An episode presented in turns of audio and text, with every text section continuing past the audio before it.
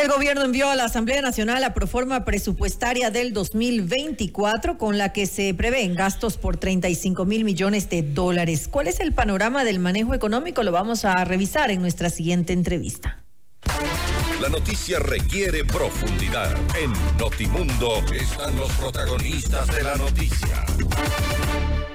El doctor Santiago García nos acompaña, él es experto económico, vamos a hablar de la proforma presupuestaria 2024 que nos muestra cómo el gobierno plantea y propone manejar la economía y sobre todo los temas de interés social, educación, salud, aunque buena parte de esos recursos que busca mm, eh, fuentes de ingreso van a ir a, sueldos y salarios. Son casi 5 mil para el pago de deuda, 10 mil serán para sueldos y salarios, 35 mil 536 millones de dólares significa un 8% más que la proforma del año anterior. Y lo que nos decían, no se logra solventar los problemas estructurales de una proforma presupuestaria, doctor García. Buenas noches, bienvenido. Buenas noches, gracias por la invitación. Bueno, Sí, hoy tuve la oportunidad de participar en una reunión con el ministro de Economía y Finanzas, una vez que ayer se presentó en la, noche a la Asamblea Nacional, como dice la ley, para que lo revise. La Asamblea Nacional no podrá modificar los montos del presupuesto general del Estado, también conviene decirlo de, entrada, sino que puede modificar eh, internamente los valores, reasignar, pero no los valores ya, los montos finales.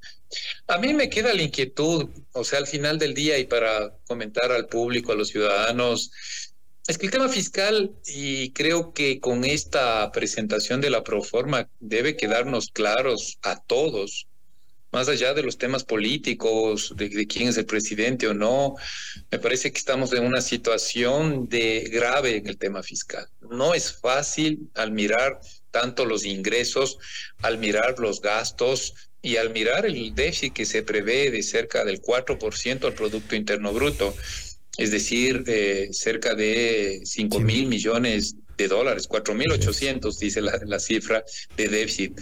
Y lo que ya sabemos es que este déficit seguirá hasta mínimo hasta el 2027. No hay forma, y eso quisiera antes de entrar al detalle, pues decir a los ciudadanos, esta cosa difícil, este tema difícil fiscal, no, no se resuelve hoy, se resolverá, no sé, eh, en los próximos años, siempre y cuando la economía también reaccione, siempre y cuando haya yo diría quizás algún momento una política de Estado en materia de política fiscal, que vayamos más allá de tal o cual gobierno.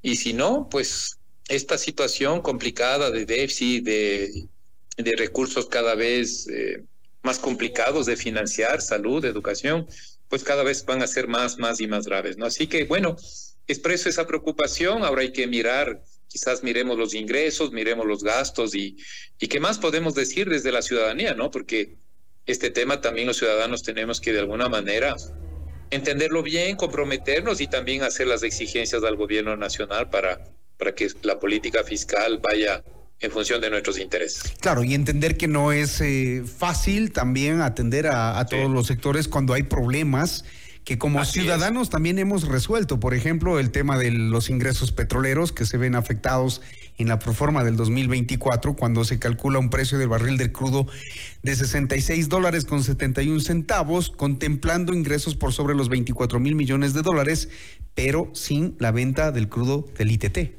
Una decisión que tomamos los ecuatorianos, ¿no? Entonces ahí, por ejemplo, ya nos metemos en el tema de los ingresos, se sumarían ingresos por 24 mil millones de dólares pero los ingresos petroleros están de caída y eso lo decía hoy el ministro, más allá de que queramos o no queramos, el tema petrolero está complicado para el Ecuador. No ha habido inversión petrolera, no podemos sostener, ¿no es cierto?, eh, los eh, millones de barriles que se produce al año. Hoy se está presupuestando 156 millones de barriles y el año anterior se presupuestó más de 170 millones. Es decir, el sector petrolero, lo decía él, y yo también creo que coincido, no ha tenido un buen manejo de la política pública y cada vez aporta menos. Y claro, ahí también hay decisiones, pero ahí sí hay que, con toda la objetividad del caso, ¿no? La objetividad del caso es la reducción de los ingresos del Yasuní ITT. Eso ya fue una decisión soberana de nosotros, del pueblo ecuatoriano, en la consulta, pero que quede claro que tenía un costo. Y hoy, por ejemplo, con lo que acabo de decir, hay una merma de ingresos petroleros y también hay problemas estructurales, la falta de inversión, porque estamos metidos en líos de inversión, no llega la inversión como debió haber llegado, por ejemplo, soy muy concreto, no hemos podido invertir, ya no importa el gobierno de izquierda de derecha, en la recuperación o el mejoramiento de los campos viejos que tenemos. Hay que meter dinero, tecnología para, para producir más, pero tampoco es que, tampoco es que nadie se ha puesto, ningún gobierno se ha puesto eh, ha puesto todas la, toda las ganas para invertir en esa recuperación mejorada. Y ahí estamos. Entonces resulta ahora que en el presupuesto 2024 esos ingresos fiscales del petróleo son menores por lo que acabo de decir, tomando en cuenta la decisión soberana del pueblo. También los ingresos fiscales se, se, ¿cómo se diría? Se diluyen, ¿no? Porque hay que pagar cada vez combustibles más caros y entonces luego el precio viene con subsidios. Yo tengo ahí un, un criterio particular, pero sí menciono esto. Y también menciono, y, creo que se puede mirar, son cerca de 15 mil millones de dólares que recaudaríamos por impuestos. Ahora, lo que sí quedó la duda de la reunión de hoy es que toda esta proforma 2024 no tome en cuenta la posible ley, esta ley que entrará en vigencia la primera semana de marzo, que todos sabemos que la Asamblea eh, no aceptó el incremento al 15, pero creó nuevos impuestos y luego el presidente reaccionó y vetó parcialmente. Todo eso finalmente, la ley de la lucha contra la violencia, en fin, o la ley IVA que le llamamos, pues esos ingresos provenientes de subir el IVA, esos ingresos por el 3,5% de utilidades de las empresas, y los impuestos adicionales o contribución especial a la banca y al sistema cooperativo de oro y crédito no están presupuestados. Entonces, por una razón, nos decían ahora las autoridades, porque no podemos presupuestar porque todavía no están en vigencia y el presupuesto no se hace lo que uno quiere, sino de acuerdo a la ley. Y esa ley todavía no está en vigencia, así que posiblemente haya un poquito más de alivio porque este, esos datos también tienen que corroborarse esta nueva ley. Finalmente, ¿cuántos ingresos va, va a generar? Eh, hoy el ministro, si alguien no lo conoce, ya anunció el ministro de Economía y Finanzas que el IVA se incrementará, que el ministerio ya ha preparado el informe para subir el IVA al 15%. No al no se queda en el en el 13%, sino que sube al 15. Eso también va a ajustarse el ICE, el impuesto a los consumos especiales, y el ISD, el impuesto a salida de divisas, se quedaría con el 5% que está en la ley que la Asamblea lo trató. Entonces, eso configura, como digo, por lado de los ingresos, problemas petroleros, de, renta petrolera cada vez más baja que alimenta al, al presupuesto. Este tema que acabo de mencionar, eh, en general, sin la ley esta última, más bien parecería que los ingresos, ingresos tributarios están ahí, casi son menores al año anterior, pero habría la esperanza de que con la nueva ley se incremente. Pero todo esto muestra dificultades, ¿no? O sea, tampoco es que el lado de los ingresos, claro. Eh, con todo este debate que tenemos que hacer y la Asamblea tendrá que hacer en estos días, tampoco hay donde, no hay por dónde exprimir algo que uno diga. Por dónde más generar recursos. Claro, o sea, más que por dónde, dónde más generamos recursos. Me parece que finalmente esta ley del IVA, eh, yo pensaba que se iba a quedar al 13%, pero hoy ya quedó claro que, el gobierno, su decisión va a ser eso, ¿no? Tratar de recaudar los 1.300 millones subiendo eh, tres puntos al IVA, ¿no? Pero eso también, ya lo dijimos, eso y lo digo aquí, no es que es gratis, ¿no? Vamos a tener que posiblemente pagar con menos consumo, la, clase media está golpeada, la clase baja lo que puede acceder es a un trabajo precario, ingresos de disminución y encima más, pues bueno, vamos a tener productos ah, en buena parte.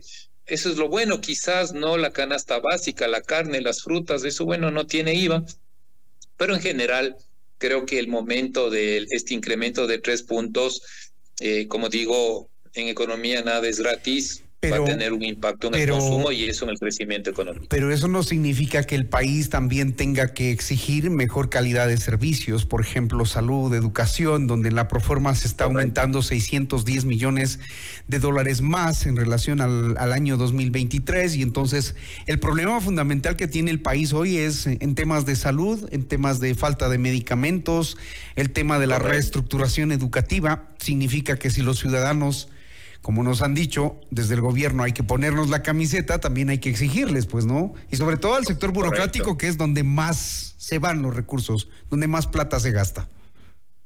Sí, hay una regla fiscal, ¿no es cierto?, que dice tanto educación y salud, una regla que es constitucional que se debe incrementar un 5%.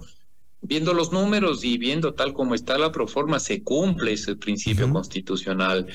Y también hay una ley que entró en el 2021 porque había que hacer el cálculo sobre lo codificado, pero con el valor más alto, porque los gobiernos siempre contabilizaban el 5% eh, de incremento en función de la, del presupuesto más bajo. Hoy no, está vigente esa ley que lo planteó el hoy alcalde de Quito. Entonces, eh, sí, me parece que ahí hay un, un añadido más de recursos tanto a salud como educación. Eh, pero ahí está bien. Eso hay que pedir más, más eh, calidad, en, esos servicios, ¿no? Porque también, bueno, ya eh, se discutió hace un año, dos años, el incremento de, de estas categorías salariales de, la, de los maestros de la educación primaria y secundaria. Ya, ya eh, llorar sobre, ¿no es cierto?, sobre lo mojado, la de leche derramada, ya no creo que hay que ir para atrás. Está ahí, ese es un gasto que hay que financiar y las, las cifras tal como están presentadas en la proforma, pues se financian.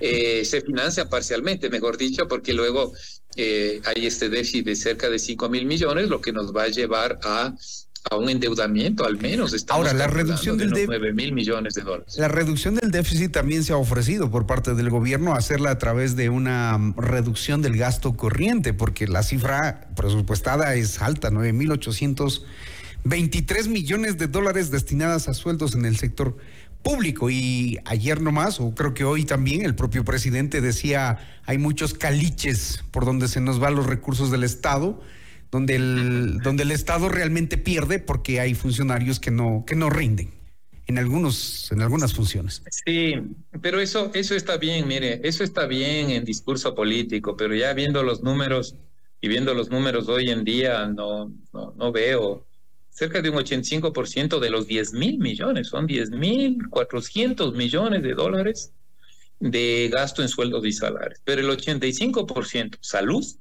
educación, seguridad, seguridad, nacional, seguridad pública y el tema, el tema también eh, de las leyes de la protección legal, ¿no? La, el, el tema jurídico. Entonces, ¿dónde? ¿Dónde más? Seguramente, como él ha dicho, algunos caliches, alguna cuestión, seguro que habrá, pero, pero no en lo suficiente. Esos 10.400 millones, 85% son estos rubros importantísimos. Yo no veo ahí y luego hablan de reducir, dicen, bueno, si hemos reducido un poquito el gasto corriente. Quizá el gasto corriente son las jeringuillas, son los sueros, son el funcionamiento de la salud. Quizá exigir a las empresas públicas. La pintura de las escuelas, entonces tampoco que nos digan, bueno, está todo chévere, no. Ahí, no sé por dónde, yo no lo veo así, la verdad es que yo creo que a la ciudadanía hay que decirle, hay un déficit, hay problemas de financiamiento, hay unos ingresos difíciles este IVA no nos cae tan bien, pero bueno, ¿cuáles son las alternativas que, que, hay para sostener los ingresos que son deficitarios? El tema petrolero, sí, habría que pedir cuentas políticas a muchos presidentes, ¿por qué tanto descuido del sector petrolero? En fin, así que así estamos, ¿no? No, no, no es como les decía mi mensaje hoy, y lo repito, muy complicados en el tema fiscal. Doctor García, quiero agradecerle, se nos vino el tiempo encima, hay mucho para analizar, hay muchas cosas, muchas cifras por, por, por contar. Eh, esperamos en otra oportunidad poder hacerlo. Eh, agradecerle por, por, por, el mensaje que nos da después de la reunión que ha mantenido, sobre todo con las autoridades económicas. Gracias, doctor García. Muchas gracias por invitarme, más bien. Un saludo a todos. El doctor Santiago García, experto económico, hablando de la proforma presupuestaria y la dificultad para financiar, sobre todo, el déficit que nos eh, deja para el análisis.